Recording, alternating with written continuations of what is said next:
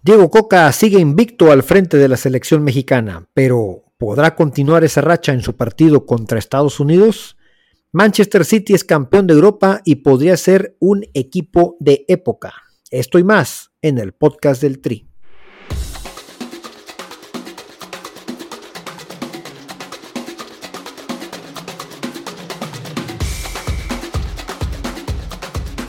Este es el podcast del Tri, espacio donde hablamos de la selección nacional mexicana, su pasado, presente, futuro y noticias sobre sus jugadores tanto en Liga MX como en Europa. Comenzamos. Bienvenidas, bienvenidos al episodio 25 del podcast del Tri. Mi nombre es Aldo Maldonado. Muchas gracias por su preferencia, por estar aquí con nosotros. Hay temas interesantes. La selección nacional, como siempre en estas fechas, junio, julio, pues son meses en las que hay actividad. Hubo dos partidos importantes, interesantes de preparación esta semana, previos al gran partido contra Estados Unidos de este jueves. Un partido que lo tiene marcado Diego Coca desde hace eh, mucho tiempo, como el partido más importante hasta ahorita en lo que va de su proceso. Y aparte, se jugó la final de la UEFA Champions League, así que si bien ya no tenemos ligas como tal, pues el tema selección, aparte viene la Nations League de Europea, donde hay también partidos interesantes.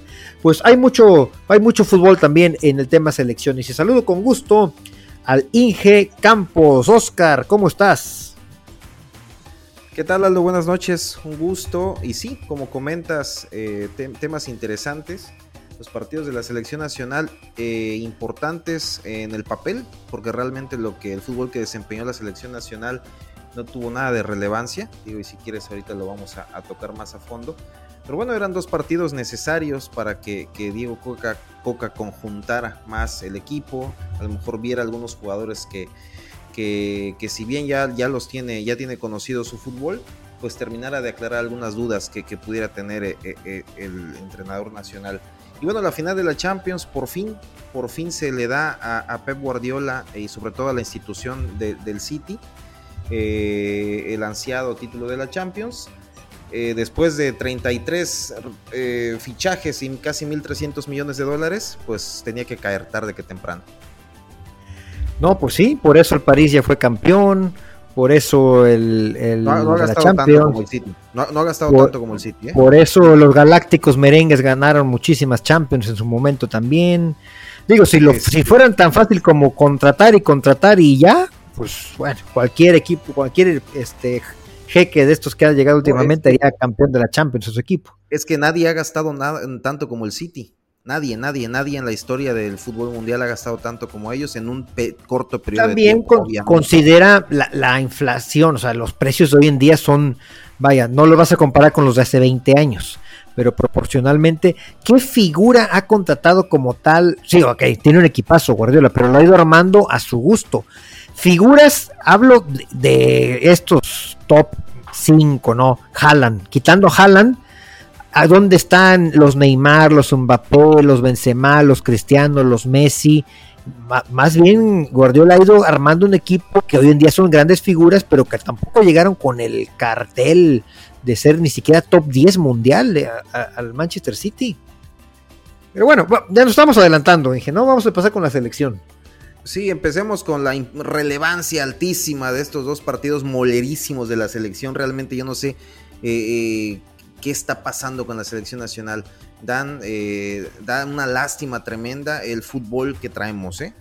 Total, no sé, a menos que, que vayas este, a, rescatar algo. Digo a ti que te encanta aplaudirle a la federación todo lo que hace con, con el fútbol mexicano. Y bueno, te escucho con atención a ver qué rescatas de esos dos partidazos. Bueno, rescato que pues no hubo jugadores, prácticamente ni uno de los que van a jugar en el partido contra Estados Unidos. Le exigimos mucho a la selección, pero salvo Luis Chávez, quizá Jorge Sánchez, no sé si Jorge Sánchez vaya a jugar encima de Julián Araujo, pero realmente los ninguno de los que van a jugar el partido importante del jueves estuvieron. Entonces, desde ahí y que ha tenido que estar cambiando y cambiando alineaciones Diego Coca cada partido y es normal al ver tantos partidos de este tipo, pues creo que difícilmente se puede eh, exigir un, un resultado o una idea de juego, ¿no? Eh, también hay una mala hay una mala planeación de origen, porque estos dos partidos, lo dije la semana pasada, en teoría era para planificar el partido contra Estados Unidos. Y si los jugadores que van a jugar solamente estuvieron dando autógrafos en las gradas, pues creo que no sirvió de mucho, ¿no? Para lo que piensas hacer este jueves.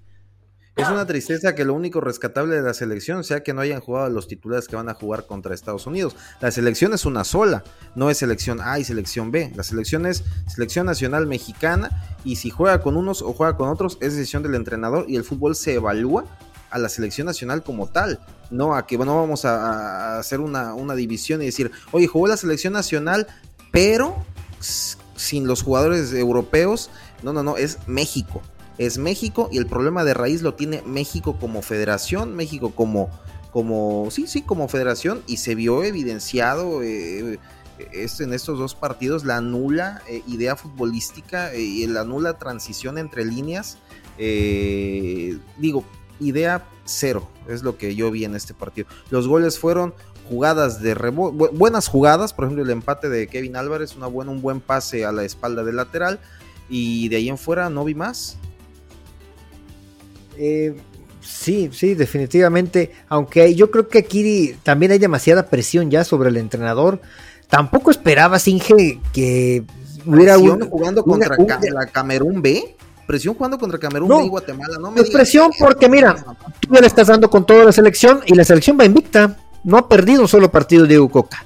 Y ya hay quienes están esperando el partido de los jueves para que pierda México y exigir la cabeza del entrenador nacional. ¿Qué de, realmente esperabas ver una idea futbolística ya cuando has tenido cinco alineaciones diferentes y el proceso lleva escasos meses?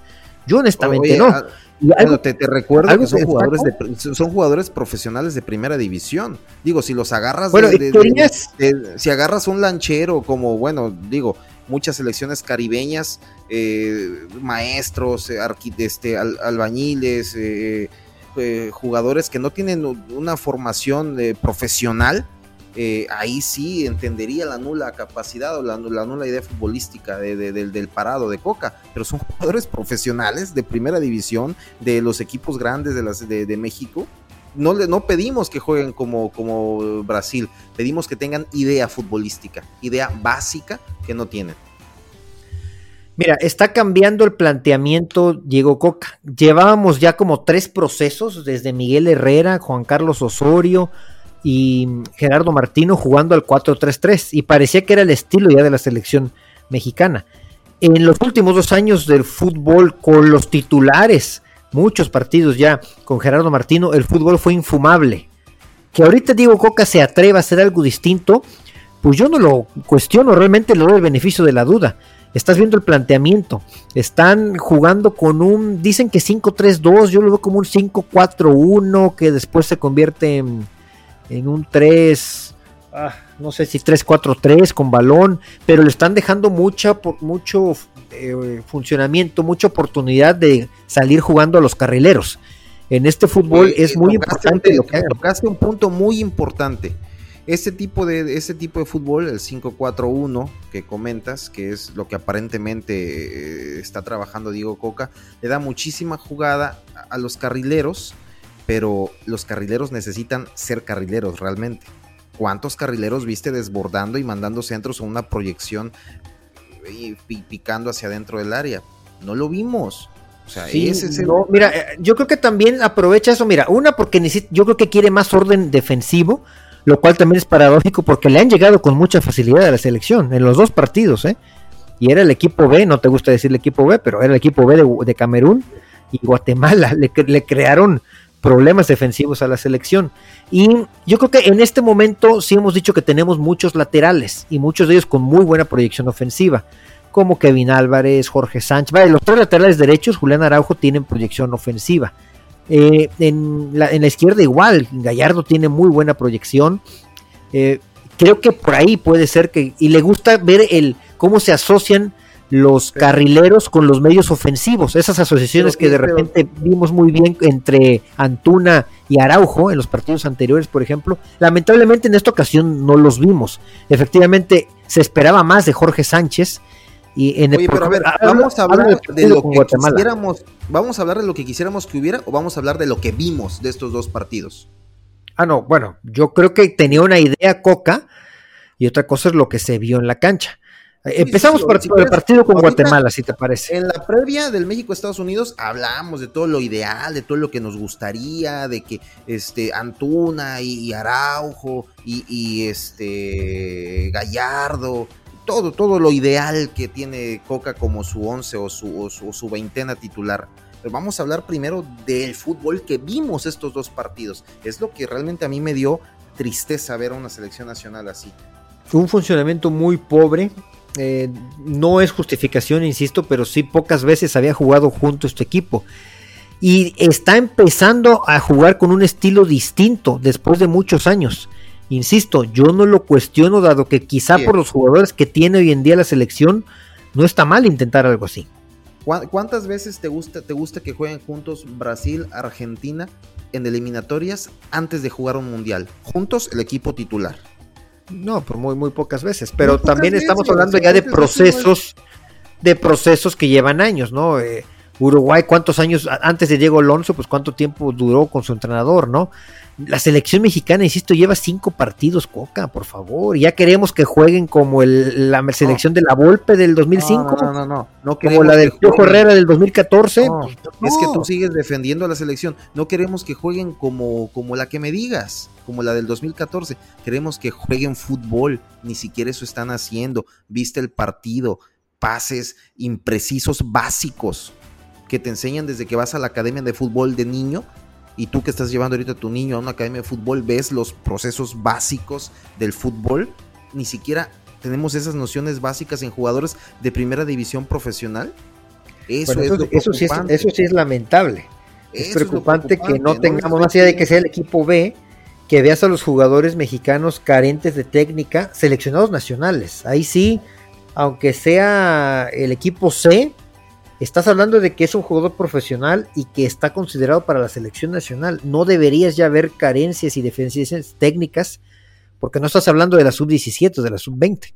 Estás hablando de jugadores ya eh, profesionales. Pero bueno, nos encanta ver a Kevin Álvarez y Omar Campos en el América, ¿no? Nos encanta ver a que Tigres trae a Diego Laines pues bueno. Ya van a repatriar, suena también que, van a regresar a, César Montes también, digo, ojalá no sea cierto. Y que eh, Orbelín, que bueno, de tantos que se habla que, regresan, que esperemos que no. Pero bueno, e, esa es parte de lo bien que está haciendo Estados Unidos en los últimos años. Exportan jugadores de la segunda división o de las fuerzas básicas. Tienen un modelo medio extraño ahí en la MLS, pero es la división. Eh, bueno, es que tampoco hay ascenso como tal, ¿no? Pero es una división formativa. la, USL, ¿no? Que viene siendo como la liga de expansión y desde ahí están eh, exportando a, Europa.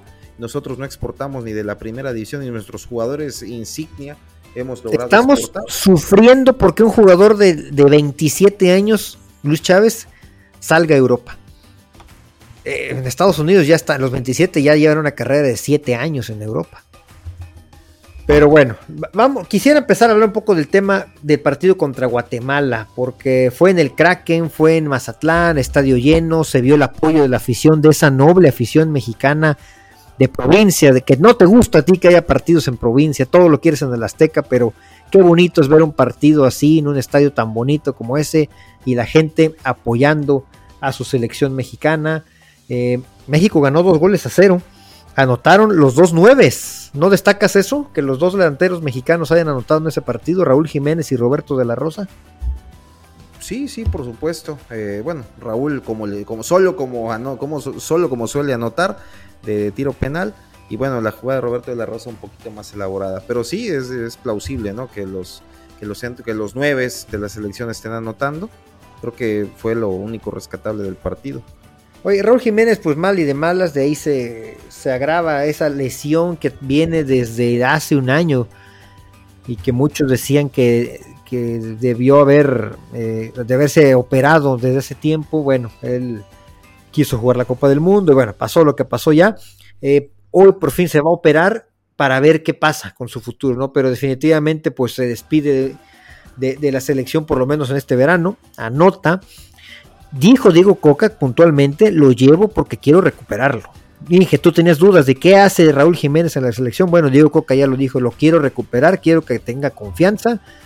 porque es un jugador importante para nosotros. Fue el capitán, me parece, en ese partido. Importante en este en papel, en papel, ¿no? Eso nos queda claro. En papel, México necesita jugadores. Y ahora, otra cosa, no me desagrada de para nada Roberto de la Rosa, ¿eh? Yo le he tirado con todo a Roberto, pero entró y luego luego anotó. Y ante la carencia, quizá él va a aprovechar ahorita que no hay grandes delanteros en selección mexicana quitando a Santi Jiménez. El sustituto natural de Santi es Henry Martin. Y de ahí, Roberto de la Rosa, si me apuras en este momento, le está ganando el tercer puesto a Raúl Jiménez y a cualquier otro. Y es un jugador que puede ser un proyecto interesante para selección. No sé cuántos años tenga Roberto de la Rosa, pero no es tan, tan grande, ¿no? O sea, creo que puede ser un jugador que se vaya colando y colando y colando y que de esos sean de los jugadores que le llenen el ojo al entrenador y que se, sabe que los puede ocupar en momentos puntuales, ¿no? Sí, mira, Roberto tiene 23 años, o sea, realmente es un jugador joven. Eh, llegaría al Mundial con 26 años, entonces buena edad. Se puede colar, como tú comentas, eh, está teniendo mejores resultados, mejor accionar que, Raúl. Y bueno, con la lesión de Raúl, creo que Roberto puede aprovechar para, lograr estar en, el, en, el, en la vitrina de, de Coca, ¿no? De Coca o del que siga, porque no, dije, Coca va a llegar, Coca nos va a clasificar al mundial. Ah, no, ¿verdad? Te voy, ya estamos. Te voy, a hacer una, te voy a hacer una pregunta. ¿Realmente tú eres eh, amante de los procesos largos y de la. De, de, Por conservador, muy conservador. Te pregunto, ¿te gusta un proceso largo con Coca? No, yo no quería, yo no quería Diego Coca en la selección. Yo, yo no, no era mi entrenador ni el primero, ni el segundo, ni tercera opción. Bueno, o sea, no, mi pregunta no es que si quieres un proyecto largo, eso me queda claro que sí. De hecho, creo que yo también estaría a favor de eso.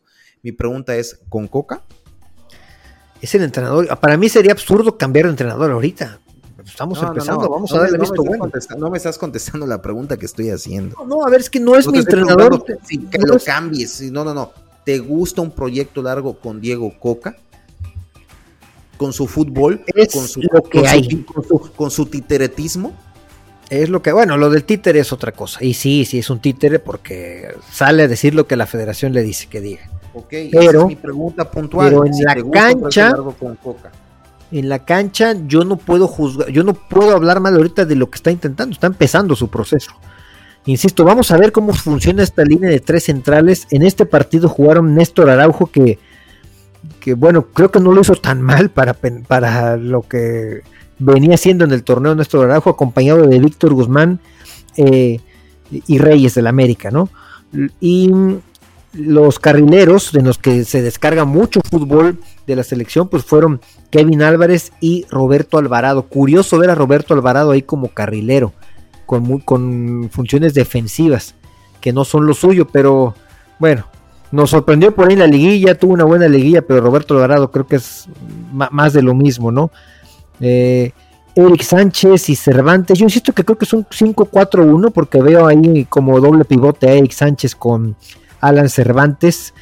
Eh, no es Alan Cervantes, es Héctor Herrera, lo mejor que era en su momento, que tenía muy buenos pases, ¿no? Por lo que busca esta selección, que es proyectar al extremo con un cambio de orientación. Eh, que a lo mejor un jugador como Héctor Herrera en su momento, no el último Herrera, ¿verdad? Lo hacía muy bien sin ser eso, creo que Alan Cervantes no lo hizo mal en este partido. Y bueno, uno de tus favoritos, Charlie Rodríguez, también jugó ahí junto con Osiel Herrera. Me da mucha risa que coincidas conmigo al principio que, estuvo mal el, planteamiento, que no vimos fútbol. Y ahorita ya estás este, rescatando a todos y cada uno de los que vas a nombrar. No lo hizo tan mal, no lo hizo tan mal. Ah, no, no, no, no. a ver, no, hasta ahorita lo único que te la línea defensiva no me encantó los tres centrales, creo que Néstor Araujo no lo hizo tan mal. Eh, Alan Cervantes más o menos, pero por ejemplo, Osiel Herrera, yo esperaba mucho de Osiel Herrera. Inicia los dos partidos, Diego Coca se ve que lo, conoce muy bien, le tiene confianza, pero creo que lo noté nervioso, lo noté todavía como que, digo, es, normal, está debutando con selección, son los primeros partidos. A mí, lo, que me, lo que me sigue doliendo y lo que me, es lastimoso ver las bandas. Y yo siempre voy a, voy a, criticar a las bandas porque eh, México, digo, en los últimos años ha tenido buenos laterales, digo, recordamos a, a Paul Aguilar, de hecho Gallardo tuvo un buen mundial en el 18 y ahorita en el 22 no lo hizo tan mal. y, no estamos teniendo esa proyección por los costados que nos gustaría ver. Y hacen el recambio y meten al factor y todo mundo, todo el americanismo se pone de pie y factor caray, digo, él y cualquiera, ¿no? Que supo por, las bandas, más lo mismo, ¿no? Desbordamos, nos centramos y cuando se logra desbordar, centros a media altura, eh, centros retrasados, creo que ahí es donde el área de oportunidad más grande que tiene la selección. Sí, y con los, con los jugadores que tenemos, con las características, yo creo que hay una oportunidad muy buena para Julián Araujo, por ejemplo. Eh, vamos a ver cómo se comporta contra Estados Unidos. Y, bueno, me gustaría ver a Gallardo en modo mundial, porque en los partidos amistosos también Gallardo pasa de noche, como fue en estos partidos, ¿no?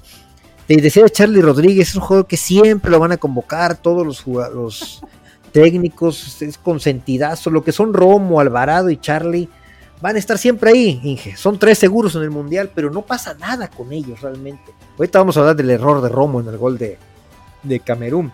Eh, ya que ahorita que terminamos con Guatemala, pero Charlie Rodríguez más de lo mismo, ¿no? Eh, eh, pero bueno, no, no sé si quieras agregar algo más de este partido con Guatemala. Se gana 2-0 con Dices que, que fíjate, ahorita dijiste Alvarado, Romo y Charlie, que para ti no tienen que estar ahí. Más de lo mismo. No mencionaste a Laines. No, a ver, es que Laines no es. Coincido contigo en lo de esos tres que nombraste, lo coincido. Yo te lo dije desde antes del Mundial. No sé qué hace Romo y Alvarado. Charlie todavía le daba voto de confianza, pero Romo y Alvarado no tenían que ir al Mundial. Yo te pregunto ahora, ¿no nombraste a Laines? ¿Viste pues jugar a Laines? Pues es que no estás escuchando mi punto. Mi punto es que esos son consentidos de todos los entrenadores, fueron al Mundial. Y Diego Laines no fue al Mundial. Te informo que Diego Lainez no fue al mundial, por si no, te fue al mundial, tienes razón, Por esa razón estoy nombrando estos jugadores. Y Diego Lainez no termina por. Bueno, la prueba está: Diego Lainez no va a jugar en estos partidos importantes de Copa Oro y con la Nations League, ¿no? Es un jugador que lo llevan, porque es un jugador que siempre pide el balón, que es participativo, que quiere sacarse la espina porque sabe que no ha pasado por un buen momento en los últimos años. Pero bueno, de ahí, más allá de que trae ganas, pues no pasa nada con Diego Laines, ¿no? Y, a los partidos serios tampoco lo convocan. Por esa razón no, no nombro a. Pero a los demás es una constante. Constante y constante. Pero bueno, este equipo de Guatemala, dirigido por Luis Fernando Tena, que nos dio la más, una de las más grandes glorias de los últimos años, o de todos los tiempos, el oro olímpico en Londres. Un gustazo ver ahí a, al buen Luis Fernando Tena. Eso fue en Mazatlán y el sábado Inge un partido pues muy diferente. Camerún no traía a Onana en la portería, ¿verdad?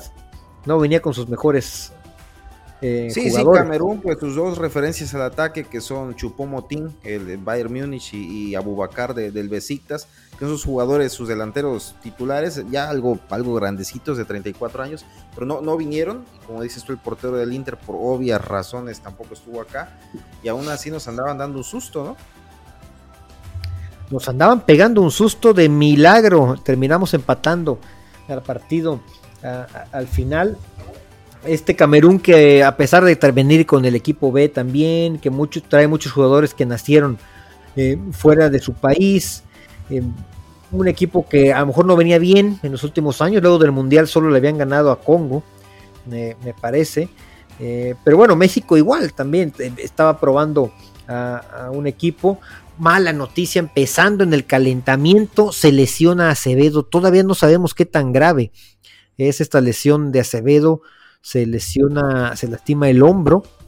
Eh, parece por lo que se vio que los comentarios que se hicieron que podía, que se podría perder ya toda la Copa Oro y la Nations League.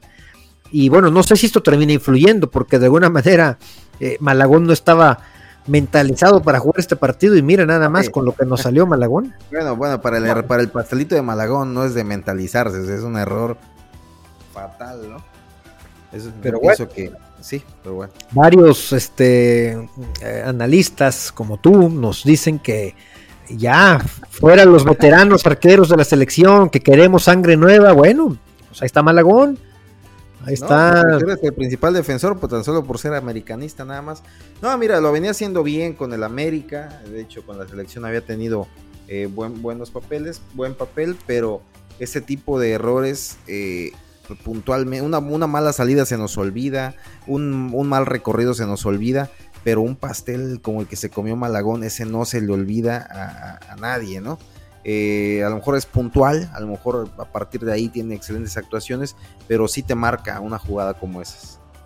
Es que se vio carente de técnica, eso es lo, lo preocupante. Me extraña porque realmente tuvo un muy buen torneo con América, y el partido contra Guatemala había sido aceptable, contra Camerún también, y viene un error de estos que no le habíamos visto por lo menos en el América en este año.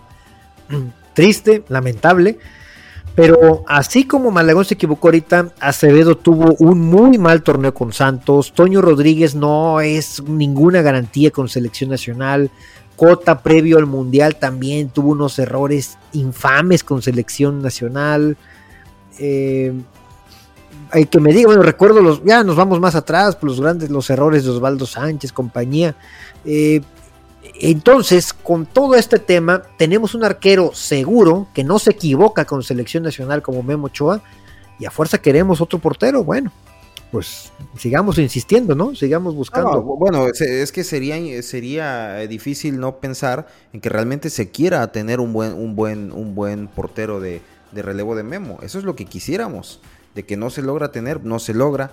Memo Pero hoy en día, esos que traen la campaña contra Memo Ochoa, que no quieren que Memo esté en la selección, ¿a quién ponen el jueves contra Estados Unidos? Ah, pues pregúntales ¿A, ellos, pregúntales a ellos. Yo sigo, siendo, yo con lo que vi de Malagón, era mi gallo Malagón, para incluso para mí estaba arriba de Acevedo. Con esto que veo, hoy se baja de, ese escalón y sigue siendo Memo el titular, el que tiene que ser titular. Ojalá llegue, ojalá le alcance para llegar y no haya lesiones de aquí al 2026. Y bueno, este, creo que vamos a tener por lo menos un, algo asegurado, un, título asegurado que es este, seis, mundiales, Memo, sí, ¿no? Seis mundiales, nadie más ha hecho eso, digo, no ha jugado todos, pero ha estado en los seis, bueno, si llega al que viene. así como vamos, es lo único que vamos a, ganar el siguiente mundial, si, si va Memo, obviamente. Pero sí, o sea, queremos un portero, que, surja un portero de nuevo, pero no logran dar el ancho ni, ni Malagón ni Acevedo, que son los más avanzados. Toño Rodríguez no, está aparte, no, no, no está ahí, no debería estar, por lo menos en el segundo puesto no. Pero bueno, esperemos y, esto le sirva a Malagón para, para, pues para forjar más carácter ¿no? y mayor concentración en este tipo de partidos. Ojalá que sí. Ahora, en el funcionamiento, eh, Camerún fue mejor que México en, por algunos momentos, ¿no? México no, no, la, no la veía, aunque en defensa de Coca, sé que no te va a gustar, los dos goles de Camerún fueron unos errores groseros por parte de jugadores mexicanos individuales. Uno, la mala salida de Romo y otro, el gravísimo error de Malagón. Entonces, eh, cuando pasa eso, dije, ¿qué le reprochas al entrenador? No, no, no se le puede reprochar nada. Digo, así como me la pones, pues no le vamos a reprochar nada nunca porque él no está adentro pateando el balón. Entonces, no, no es culpa de él, ¿no? Bueno, pero te, hablo de muy puntuales los goles de Camerún, ¿no? De, qué pasó. Sí, sí, sí, o sea, fueron errores puntuales muy marcados de, de jugadores mexicanos pero en el accionar del partido, Camerún estuvo encima de México, mayormente, ¿no? La mayor parte del tiempo. Se le vio mejor fútbol en el primer tiempo, eh, incluso en, en, el inicio del, segundo, del segundo tiempo también se siguió viendo muy bien Camerún. Bueno, no muy bien, pero un poquito arriba que la selección nacional. Sí. ¿Sabes qué le destaco a México? Dije que en dos ocasiones se logró reponer y empató el partido. A lo mejor dices que me conformo con muy poco, pero acuérdate la selección de Martino, le metían un gol y se acababa. Cuando recibió un gol México, tú sabías que ese partido lo iba a perder. No había manera de que ese equipo mostrara un espíritu, ¿no? Y ahorita, bueno, se repuso del 1-0, se repuso del 2-1. Y algo que te encantó, me estabas diciendo durante el partido, es ver a los jugadores mexicanos eh, picudos, eh, enfrentando y queriendo golpear a los de Camerún. me dijiste que eso te gustó porque están mostrando garra, ¿no? Bueno, le, digo, antes que sigas, le comento al auditorio que todo cuando algo diga como te encanta, como te gusta, que tanto aplausos, realmente es Aldo defendiendo su, su, manera de ser y me la avienta a mí, no es así, como, o sea, es, una, es risible totalmente, como los jugadores mexicanos quieren demostrar su garra, su pundonor, su amor a la camiseta, se vuelven buscando pelearse, pelearse por todo. El pleito que tuvo bueno, ¿qué hemos qué Eric Sánchez, bueno, todos, todos ah, llegaron con una actitud de, de, de, Lines con el gringo este que lo Ah, sí, sí, que llegó Edson Álvarez a defenderlo. Y Edson Álvarez llega y como él es el capitán, él siente la responsabilidad de llegar y empujar a los rivales para defender a sus jugadores, en lugar de llegar a separar, se quiere, es digo, digo, caray, no, no por nada en box somos unas potencias, ¿no? Pero bueno, aquí no se trata de eso, demuestra tu pundonor y tu amor a la camiseta y, con, fútbol, con técnica, con goles, con buenos resultados, no con pleitos, pero bueno, ahí tenemos cada partido que jugamos en estos estadios moleros gringos, siempre tenemos un conato, ¿no? Sí, pero era muy era, era excesivo, ¿no? Ya cada falta querer buscar el pleito. No, espérate, mejor demuestra con fútbol lo que, lo que tienes, ¿no? O que eres superior. Con fútbol, creo que Luis Chávez lo destaco. Intentaba ser frontal en, en sus ataques. Creo que es de lo más destacado de México para mi gusto en este partido. Otro que a mí, digo, yo siempre estoy en el barco, discúlpame, dije, pero Antuna, me, me, gusta, me gusta cuando Antuna se pone las playeras de selección. Creo que es de los jugadores habilidosos que, que llegan a línea final, mandan el centro, es muy veloz y pues no abundan los jugadores así eh, eh, en México y termina pesando en algunos momentos del partido, ¿no? Henry Martin entra en la segunda mitad y creo que bien le pone la asistencia a Kevin Álvarez. Los anotadores, Israel Reyes y Kevin Álvarez, el gol de Israel Reyes definió como nueve, Inge, con toda la calma del mundo, la puso donde quiso. Yo, yo pensé que era eh, Roberto de la Rosa por la técnica, ¿no? Pensé cuando vio que vi cómo definió, pensé que era un delantero. Para mi sorpresa había sido Israel Reyes. Y eh, bueno, pues el, gol de Kevin también, ¿no? Los dos defensas, compañeros. Sí, el pase filtrado de, Henry Martin, eh, pues sí, vio el espacio, vio la velocidad de, Kevin, bueno, la conoce y puso el pase, el pase filtrado. La definición de, de Reyes también, como dices tú, eh, como de delantero, ¿no? Digo, hubo festejo en la casa de, Manuel Vidrio, por cierto, ¿no? Seguramente. Ah, no sé por qué. Nada, chiste local, chiste local pues, de, todo, digo, porque es mexicano, ¿no? Pues como todos, todos, todos los mexicanos estábamos contentos, ¿no? Eh, pues, digo, contento la verdad porque sí me gustó que México empatara, debía ser muy, yo sé que hay muchos, hay muchos que desean que ya pierda la selección para poder salir a gritarlo a los cuatro vientos, pero no se les ha hecho hasta ahorita. No, no, no, no necesita que se nos haga ahorita. Sabemos que llegamos a un punto donde ya no da para más la selección. Esperemos y se postergue esa pared donde chocamos siempre en el siguiente mundial. Pero bueno, mira, no se trata de, siempre estar atacando a la selección. Yo doy mis puntos de vista de lo que vi. Un fútbol muy raquítico. Eh, hubo momentos puntuales donde se vio un poquito de idea, sobre todo en el partido contra Camerún. Al final del partido, como comentas, ese, ese momento de reacción que en, el, que en, el, este, en la gestión de Tata Martino era nula. Ahorita estamos observando una, una, una garra distinta en ese sentido de los jugadores. Y bueno, se logró el empate, eh, se, llega yo creo que con una motivación un poquito mayor a que si se hubiera perdido, sobre todo en este... Eh, eh, no, ahí te encargo, los, sí. Los nervios de, de, Coca, porque Coca vive con el, con el, con el Jesús en la boca, Coca vive, yo creo que reza todas las noches y le tiene un favor a esos partidos contra Estados Unidos y esperemos si realmente se den las cosas a su favor. Digo, yo no soy coquista, pero tampoco me gustaría que ahorita lo corten y empiecen a buscar entrenadores por debajo de las piedras, porque en una de esas nos traen a otro Juan Cambios Osorio, nos traen otro Tata Martino. no, tú sabes quién es el relevo natural si se va Coca, por eso me extraña que...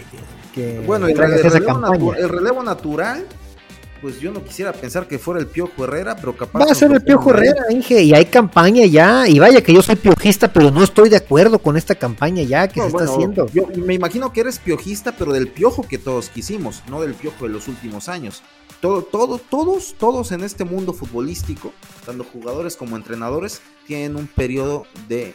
¿Y el eh, piojo ya caducó? de caducidad. Eh, Piojo para la selección nacional caducó hace tiempo. Para clubes, de hecho, me, pudiera ¿También? decirte que también lo que hizo con los Tigres, infumable. A los cholos, con los cholos no, ha podido hacer nada. Yo no creo que Piojo regrese a un grande. Eh, ya va a andar por ahí deambulando en equipos. Ojo que el América no tiene entrenador, ¿eh? No, pues pues lleven a Piojo, digo, Piojo, Cervantes o el este el que dirigió a Pachuca con apellido italiano, se me fue el nombre hace rato. Ya lo, habías presentado la semana pasada y creo que todavía no. Digo, pues mis, este, fuentes fidedignas me lo dicen, pero de repente me, tiran bolas bajas también. Pero bueno, entonces, eh, Piojo, Piojo, no tiene nada que hacer en la selección nacional. Piojo es un jugador que ha perdido eh, noción de lo que es trabajar, realmente trabajar eh, al fútbol, se enfoque en otros asuntos y, bueno, entonces volviendo al tema, no me gustaría que cortaran la cabeza de Coca por el bien de la selección, no por el acción del fútbol, porque a mí no me gusta Coca, pero, pero bueno, esperemos a ver qué pasa y ahorita vamos a platicar un poquito del partido contra, contra Estados Unidos, los partidos. Eh, sí, esto es lo, lo bueno del fin de semana. Ojalá México gane y enfrente el domingo a Canadá o a Panamá en la gran final de la Nations League. Tiene un pavor eh, Coca de enfrentar a Estados Unidos y en general el fútbol mexicano. Estados Unidos fue el coco de la era Martino con la selección, por supuesto que, que nos tienen la medida puesta en los últimos años y habrá que reponernos ante, ante lo que pueda pasar. Insisto, Estados Unidos no tiene ni siquiera entrenador aunque tienen una idea de juego más clara que yo creo que sí van a respetar. México está cambiando su idea de juego. Quizá línea por línea, si me apuras hoy en día, me duele decirlo, pero quizá Estados Unidos tenga mejores jugadores en algunas posiciones. Aún así, creo que por el simple hecho de que ya lleve unas semanas, si quieres, o meses con entrenador la selección, le podemos ganar este partido a Estados Unidos. Es un partido ganable, bastante ganable. Sí, sí, sí, en el 2002 también lo era, mi Aldo. Oh, bueno, en el 2002 ni se diga. Ese era el partido. los partidos que juega la selección nacional de unos años a la fecha son impredecibles totalmente. ¿eh? Pero bueno, esperemos y tengamos un, resultado favorable este, este 15, ¿no? ¿Cuándo es? El jueves, 8 de la noche. Este jueves. Vamos a ver qué pasa con la selección. Algo más que agreguemos, Inge, antes de pasar al viejo continente. Vámonos al fútbol que realmente es fútbol. Al fútbol, y, pero tampoco estás muy contento con lo que pasó el sábado. No, no, no, es que mira, es lo que le digo yo y platicaba con algunos compañeros. Yo, como todo aficionado al fútbol, tengo mis favoritos. Cuando no ganan mis favoritos, pues no estoy feliz. Pero sí me da felicidad ver que impera y gana el mejor fútbol. Y sabemos ampliamente el mejor fútbol lo tuvo el City durante todo el torneo, durante toda su liga doméstica. Y obviamente en la final hubo altibajos, pero el City definitivamente merecía ganar el, la Champions. Sin duda alguna, el partido muchísimo más parejo de lo que se esperaba. Creo que Simone Inzaghi hace un planteamiento bastante interesante que no consistía solamente en defender, porque apretó al City en varias eh, eh, posiciones de la cancha que sabía que le podían doler a Guardiola. Hicieron largo el partido, era el objetivo a final de cuentas del City, llegar a los, minutos interesantes del partido con, con cero goles en su contra. Y bueno, al final termina imponiéndose, como bien dices, o las buenas individualidades o el buen fútbol. Eh, aunque fueron a final, o más bien porque fue una final, el Manchester City jugó muy distinto a lo que hubiera sido fase de grupos. Yo te aseguro que si este partido se juega en fase de grupos, el Manchester City golea al Inter. No nos vayamos lejos, la semifinal de vuelta contra el Madrid jugaron un fútbol aplastante, muy abierto, muy ofensivo, cargado a las bandas. Ahorita estaba muy compacto el equipo. Entonces, eh, digo, a pesar de que, de que, el equipo de Pep era, era el claro favorito, eh, pues las finales tú sabes perfectamente que no entienden de favoritismos y que en 90 minutos puede pasar eh, lo que sea. Y sobre todo cuando juegas contra un equipo italiano en una final es complicado. Y mira que lo padeció el City. No, y, yo creo que tenía muy fresco el, recuerdo del 2021 eh, Guardiola.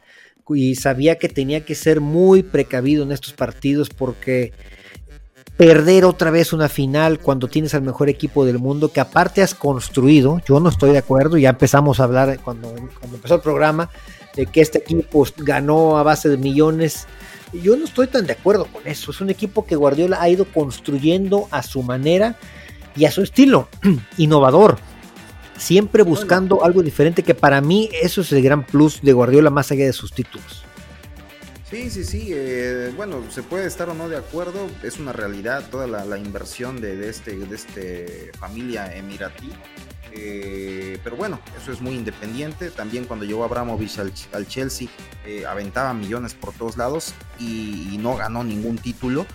Bueno, en Champions League la, vino, a ganar cuando realmente era otro sistema de, equipo. Casualmente ya no era ese Chelsea que había soltado todos los millones, ¿no? precisamente el Chelsea que aventaba. Dije, pero es que yo sí veo una diferencia muy grande, aunque para ti sea lo mismo los petrodólares o como le dicen el París, por ejemplo, contrata figuras por contratar cuando, a veces ni siquiera saben si el entrenador los quiere, ¿no? A ver, te voy a poner al tridente, Messi, Mbappé y Neymar. No me importa si juegan bien en la cancha, no, yo quiero figuras, quiero a Ramos, este, quiero a los mejores jugadores en posición. Pero el Manchester City no fue nada más así, contrata y trata a los mejores. Sí, tienen a Haaland hoy en día, pero pues es quizá la cereza del pastel que llegó este torneo. Este equipo ya lleva años dominando el fútbol inglés. Eh, cinco de las últimas eh, seis ligas, me parece, ¿no? Que han, han, ganado. Y les faltaba dar este gran paso que ya lo dieron por fin. Y no sé si este equipo vaya a convertirse en una dinastía, ¿eh? Por el fútbol que tienen. Pues ojalá no, digo, yo lo hablo desde el punto de vista de aficionado que no soy del City, pero, pero bueno, de que tiene las armas para lograrlo, puede. Eso decíamos del Bayern Múnich aplastante de inicios de los 2010 y no lo logró. Este, digo, un fútbol muy diferente. Tienen a Erling Haaland, tienen en Erling Haaland un auténtico, un androide, un robot que está rompiendo todos los récords posibles. Y de hecho, este, eh, y seguirá rompiendo. sí, sí, sí, está, está ya en, el top. Eh, lleva 35 goles en 35 partidos que ha jugado en Champions League. Solamente ha jugado cuatro temporadas. Ya, ya tiene, ocupa la posición 19 en la lista de goleadores. Y ya superó a, figuras como Kaká, Griezmann, Wayne Rooney, Samuel Eto'o. Y solamente en cuatro años. Entonces la tendencia que tienen los números de Haaland eh, digo, si haces una, una, una, extrapolación, una proyección, pues, pues eh, pudiera romper los récords este, que tiene Messi y Cristiano. Digo, estamos hablando de los números que tiene eh, Haaland a su edad, 22 años, que no los tenían ni Messi, ni Cristiano, ni el propio Mbappé. A su edad, claro, nunca va a ganar un mundial, ni, ni, empiecen a exigirle un mundial porque no va a ganar una Copa del Mundo. Pero a nivel Champions, puede ganar las que quiera. Muchos dicen que no apareció porque no lo vieron anotando en semifinales y en final. pero bueno, en semifinales Courtois le sacó todo, pero sí apareció. Y ahorita en estos partidos muy puntuales, la manera en la que jala las marcas, no por nada llegan y son tan importantes, eh, por ejemplo, contra el Manchester United y ahora contra el Inter, en las dos finales que jugó el City en esta semana. Eh, por algo llegan tan, tan fuerte al área los mediocampistas del City por el trabajo que hace Haaland. Crea un pavor en la defensa rival. Sí, sí, sí. Eh, bueno, son dos puntos muy independientes. No, apareció él, eh, pero sí tuvo un papel secundario muy importante, como comentas tú, jalando marcas. Es una realidad, así es. Pero bueno, eh, Pep Guardiola logra lo que, lo que, para lo que tanto. A ver, traes números, Inge, ¿no? Traes números. Digo, es el, es el segundo triplete, es el segundo triplete que consigue. Y es el primer entrenador en lograr un triplete. Que muchos dicen que, ah, qué fácil, hubiera tantos tripletes, ¿no? No, bueno, sí, mira, eh, eh, en cuanto a tripletes, es el tercer jugador que lo consigue. Bueno, es que el máximo ganador de Champions League es Ancelotti con cuatro, dos con Milán, dos con el Real Madrid, y de ahí tenemos a tres entrenadores eh, con, con, tripletes. En este caso, no, yo, yo, yo, me refería a triplete, a ganar Liga, Copa y Champions. Ah, eh, el, triplete Liga, Liga Copa Champions. Pues ya lo había ganado con el Barcelona y ahora lo volvió, lo ganó con el City. E, eso es el primer entrenador en lograrlo. Pero bueno, lo que tú nos decías también es irrelevante. Eh, hay tres entrenadores con tres Champions que le siguen a Ancelotti, ¿no? Sí, son, son tres. Te decía que son este Bob Paisley, eh, un, inglés que dirigió a Liverpool allá, cuando tú dices que no contaban las Champions, en los 70, 77, no, El fútbol, el fútbol empezó en los 90, el fútbol empezó en los 90. Zinedine Zidane, que digo, por ahí lo padeciste en el 2017, ahí con el triplete 16, 17, 18. Y bueno, Guardiola con un, eh, Barcelona en el, en el 2009, 2011 y ahorita consiguiéndolo con el City en el 2023.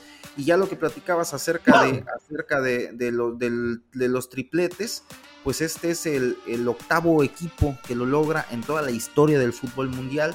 Eh, ya hubo equipos que lo lograron eh, de, manera previa, el Celtic por ahí en los 60s, el Ajax, PCB, United, Barcelona en el 2009 y en el 2015. Digo, hablando me, acuerdo del Inter, me acuerdo del Inter de Mourinho en el 2010. El Inter en el 2009-2010 y el Bayern Múnich en el 2013 y 2020. Bueno, se les une el Manchester City como octavo equipo que logra el triplete y, de esos, dos han sido de, Guardiola, ¿no?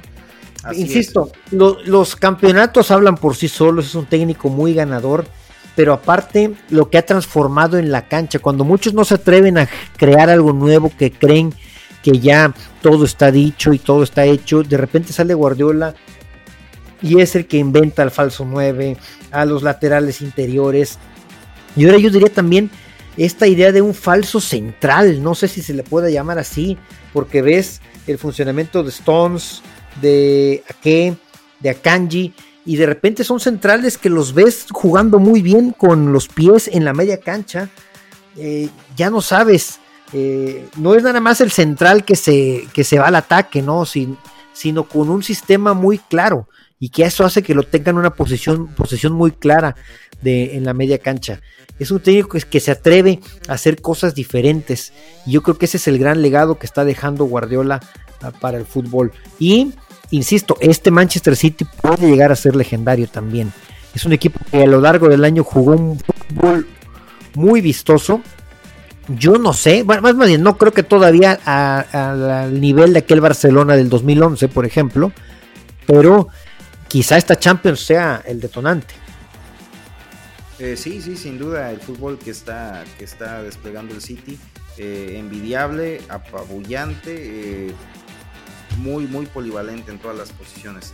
Entonces, si, si, si impera la lógica, vamos a tener al City luchando por la Premier en la siguiente temporada y seguramente en semifinales de la siguiente Champions League. Tiene un equipo que puede marcar una época y bueno, es que enhorabuena, enhorabuena por todos los citizens que hay en el país.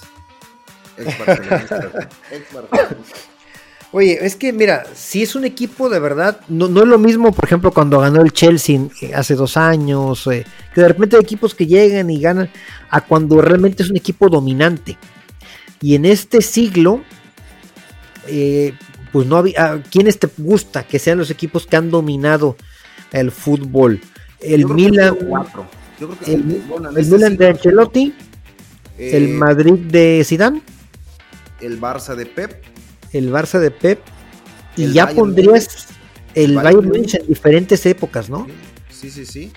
a lo mejor no marcó un dominio claro en dos, tres años, pero sí sabías que era el equipo que le competía al Madrid en su momento o al Barça en su momento o al Liverpool en su momento, ¿no? Como que era el equipo que siempre estaba ahí para pelear con, el equipo que dominaba. ¿No crees que el City ya puede sentarse en esa mesa o le falta todavía un poquito? No, apenas, este, apenas ganó ahorita, espérame tantito, veamos el siguiente año cómo, cómo este, si ese dominio continúa. Y empezó, perfecto. Pero bueno, es, ahora, como año, como año futbolístico nada más. Este año fue espectacular, Inge, el, el Manchester City. ¿El prime del Real Madrid cuál te gusta que haya sido? ¿El 2017? Sí, para mí sí. ¿Este equipo de Manchester City es más que el Madrid de 2017? Conoces mi respuesta. ¿No puede ser objetivo? Sí, sí lo soy. Y como ese Madrid no he visto otro equipo después del Barcelona de Pep. Eh, el Barcelona del 2011 sería el mejor equipo quizá en ese sentido. Así es, sí, sin duda del, siglo. Bueno, el Milan del 2007 también eran para mí muy... Mm, es que yo siento que, yo siento que, hubo un parteaguas en el fútbol europeo a partir de finales de los, de los 2000 eh, se volvió un fútbol un poco más físico, entonces, pero bueno, estamos hablando del dominio, sí, sí, el Milan del 2003 al 2007, ¿no? Sí. sí, sí se les atravesó el Liverpool ahí, pero Sí, era un en este mismo estadio donde se jugó este, la de este sábado, ¿no? Exactamente, fue el milagro de Estambul. El milagro del 2005.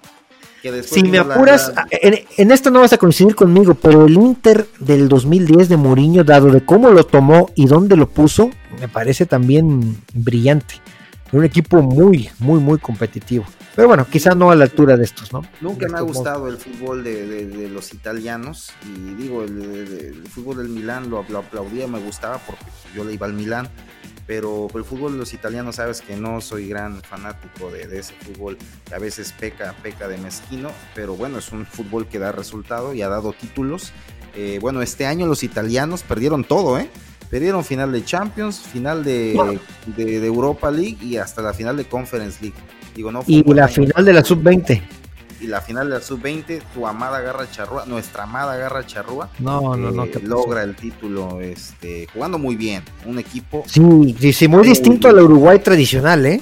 Un equipo que se atreve, un equipo que propone felicidades para Uruguay, la verdad. Sí, regularmente eh, en equipos, en equipos sub, bueno, sub 20, sub, sub 17, tenemos, tenemos, bueno, bueno, siempre no tenemos, ¿verdad? Siempre vemos a jugadores que todavía no están eh, tan contagiados, ya sea para bien o para mal, de, del fútbol que se despliega en las selecciones mayores. Entonces este equipo uruguayo juega muy bien y muy diferente a la famosa garra charrúa, que, es un, fútbol eh, muy lascivo, muy al golpe, muy al... Muy como el del Atlético del Cholo, ¿no?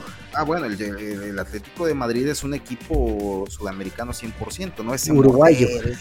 exacto, ¿no? Entonces, bueno, este, no, para mí que mira, para mí sí hay mucha diferencia entre ese fútbol y el catenacho. Para mí el catenacho sí es un estilo completamente diferente, el ah, arte de defender. Los italianos no, no, no muerden de esta manera como lo hacen los uruguayos o los algunos equipos argentinos también.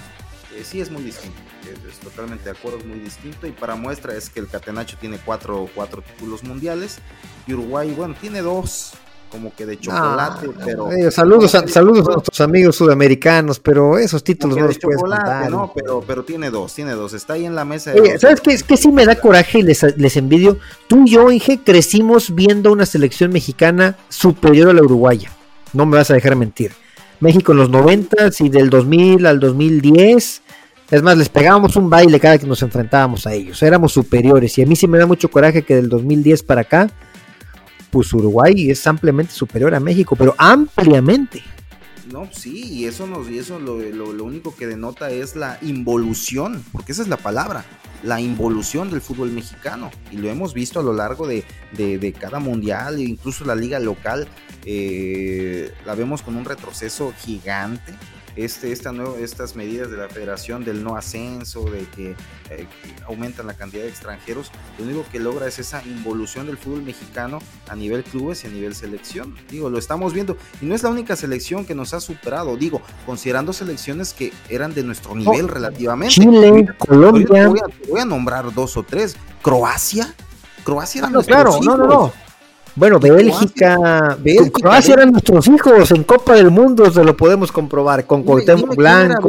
Dime quién era Bélgica antes del Mundial del, bueno, antes de siempre, ¿no? Y míralos ahora, son el caballo negro. Digo, pueden perder ese, ese mote ya pronto porque no es ese caballo negro nunca dio ese salto que se esperaba de esta generación dorada belga, pero bueno, lo que estamos comparando, Bélgica, Croacia, ya lo dijiste tú, Uruguay, Chile, eh, digo, propio Estados Unidos, que, a lo mejor no le ha ido bien los últimos dos mundiales, Colombia. Cuando tú y yo crecimos en los noventas y por ahí, México era el tercer mejor equipo del continente, solamente detrás de Brasil y Argentina. Yo recuerdo perfecto y las copas confederaciones, las copas América, las copas del mundo, así lo demostraban.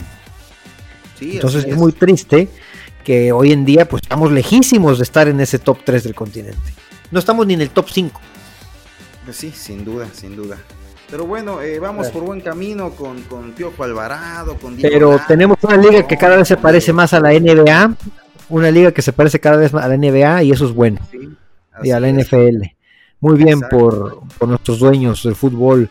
Pues Inge, vamos a ver cómo nos va el jueves contra Estados Unidos. Vamos a ver si de veras este Diego Coca tiene todo el respaldo que él, que él eh, lo grita a los cuatro vientos. Que él dice que tiene respaldo. Así es. Pues cómo no lo va a tener si, si lo ponen a decir lo que, lo que quieren que diga, ¿no? O sea, Diego Coca es un ventrílocuo y, y así lo ha demostrado. Esperemos y, y nos cae la boca, ¿no? Con dando resultados en, la cancha. Te la va a callar, Inge. Te la va a callar, vas a ver. Sabes perfectamente que con esos dos partidos no le cae la boca a nadie. Bueno, parcialmente. bueno, pues, ¿qué quieres? ¿Qué quieres? ¿Una Copa del Mundo? sabes lo que queremos todos, ¿no? Ver realmente un fútbol, una evolución en el fútbol. La Copa del Mundo nunca la vamos a ganar, eso lo sabemos todos. Una evolución del fútbol, es eso nada más. No, no está tan difícil ser mejor equipo que el de Tata Martino, no está tan complicado. Ah, no, eso, eso no está complicado, pero dar un salto que realmente eh, nos haga denotar eh, una evolución del fútbol nacional a nivel selección, eso sí está complicado, porque no lo hemos visto en años. Lo quisimos ver o lo, vimos eh, eh, parcialmente en el 2014. Yo, yo sí creo que hasta el 2015 tuvimos un buen fútbol. Yo quisiera estar en ese nivel por lo menos. Y ya no te pido más. Me conformo con eso. Y mira para los que nos para lo que nos alcanzó. Para lo que sea, yo hoy en día quisiera ver una selección que esté por lo menos en octavos, hoy en día no la tenemos, una selección que gane Juegos Olímpicos, una selección que gane Mundiales Sub-17, que compita en los 20, que gane Copas Oro. Eso que para ti se te hace poco, que sea tercer lugar o subcampeón en Copa América, yo quisiera ver eso y que estamos a, años luz de eso. A ver, espérame, ¿por qué dices que se me hace poco? ¿Cuándo lo he dicho? No, porque tú dices que quieres más, quieres ah, más que pues eso. Pues sí, pues todo el mundo queremos más, porque. pues claro, yo también quiero más, pero seamos realistas. ¿Lo vamos a lograr de aquí a uno o dos años? Tenemos, tenemos que, que, ambicionar a más. Mira, de lo último. Pero es que, eso no depende de un solo hombre, Inge, no depende de Coca nada más. depende de toda la infraestructura. Y lo dijimos al principio. Los dueños no están haciendo nada para colaborar no te voy a, no te voy a contradecir nada porque todo eso lo hemos platicado. O sea, realmente, es que luego revuelves temas.